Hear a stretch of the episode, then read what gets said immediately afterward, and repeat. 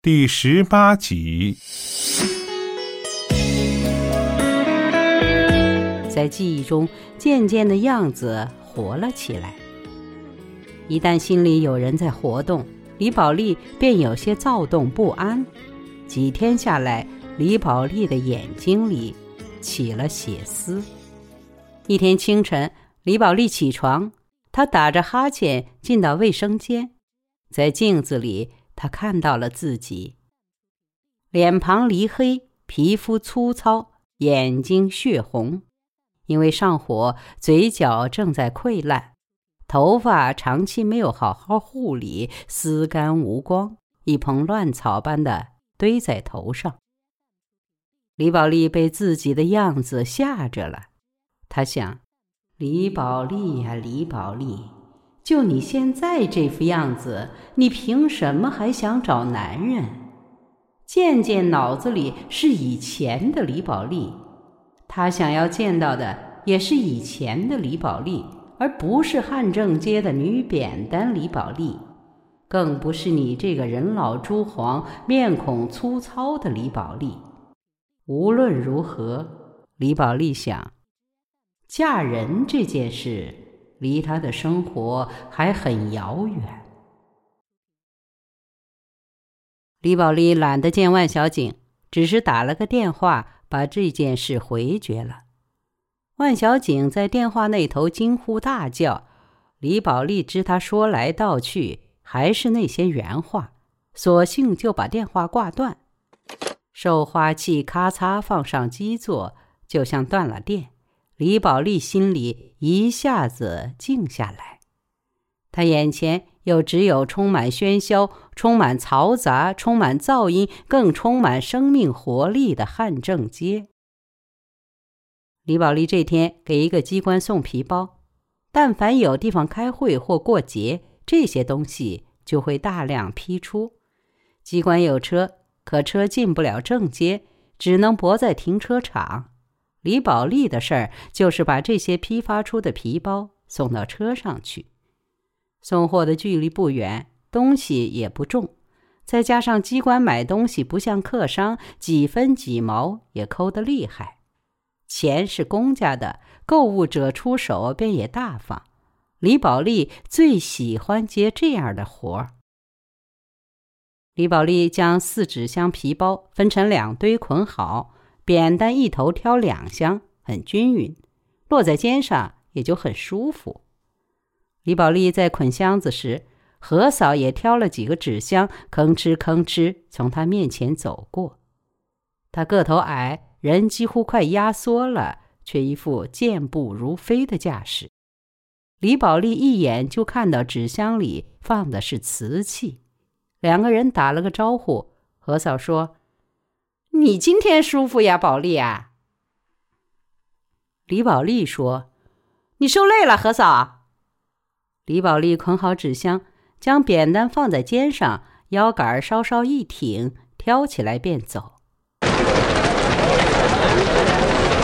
天气晴好的时候，汉正街的人真是多，到处都是打货人的吆喝。扁担们挑着各式各样的货物，满街乱走。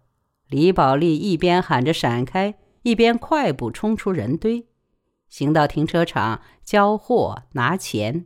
李宝莉正准备回到市场再寻客户，不料走到立交桥下，突然听到尖锐的叫声和杂七杂八的喧闹。李宝莉似觉得那尖锐的叫声来自何嫂，于是赶紧跑过去。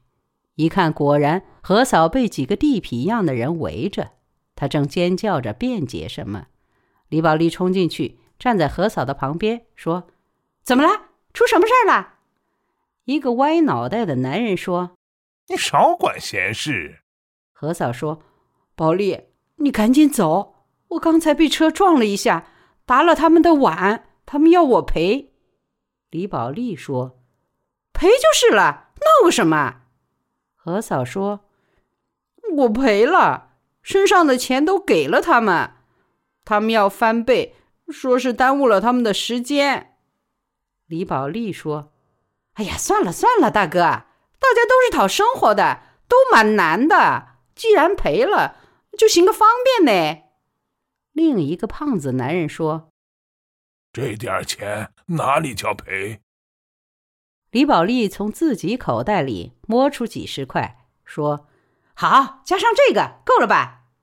歪头男人说：“才几十块呀，赔哈欠呀，两百块还差不多。”何嫂说：“我就只有这些，你们想怎么样，看着办。”歪头男人说：“兄弟们，这个女人说我们想怎么样，看着办，你们说怎么办？”那个胖子男人说：“叫他脱裤子，让我们看一下，剩下的钱就算了。”几个男人大声起哄的笑了开来。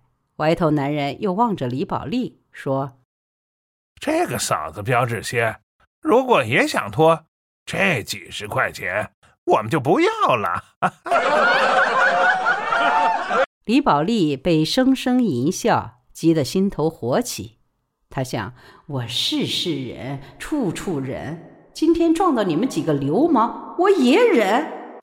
李宝莉想到此，大喊一声：“放你妈的屁！”扬起手，一巴掌就甩到歪头男人的脸上。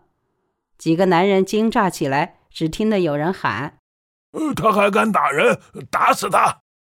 李宝莉双手把扁担一举，说：“想打死我？”我倒要看看哪个先死！何嫂也举起了扁担，尖叫着：“老子也拼了！”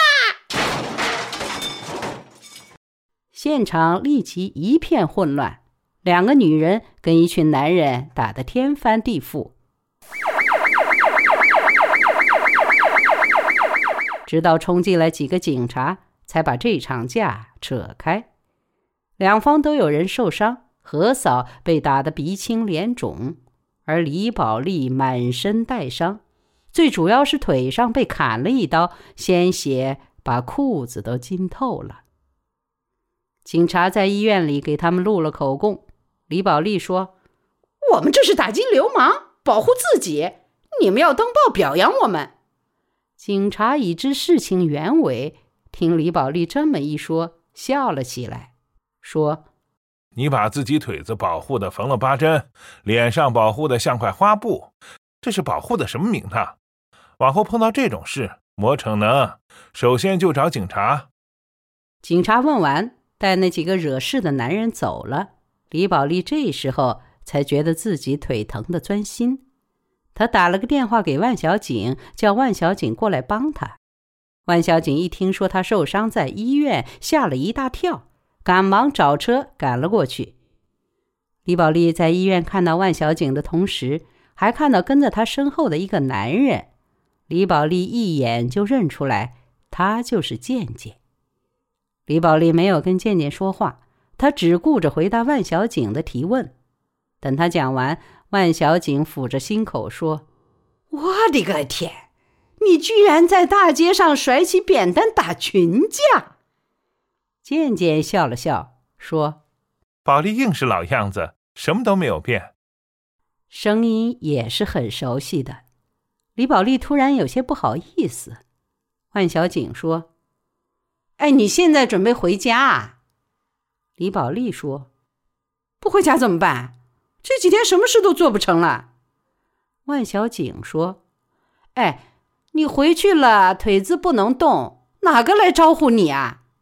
我看你干脆住到我那里，我屋里嘛，反正有保姆。李宝莉说：“那怎么行啊？”万小景说：“怎么不行啊？我那口子反正十天半月难得回来一趟，就算回来了也没得关系。他晓得你跟我两个比姊妹还亲呢。”健健也说：“是的，你屋里老的老，小的小。”自己刚刚顾得了自己，哪个有能力招呼你？打个电话回去说一声，实话实说，你在小景这里养伤就行了。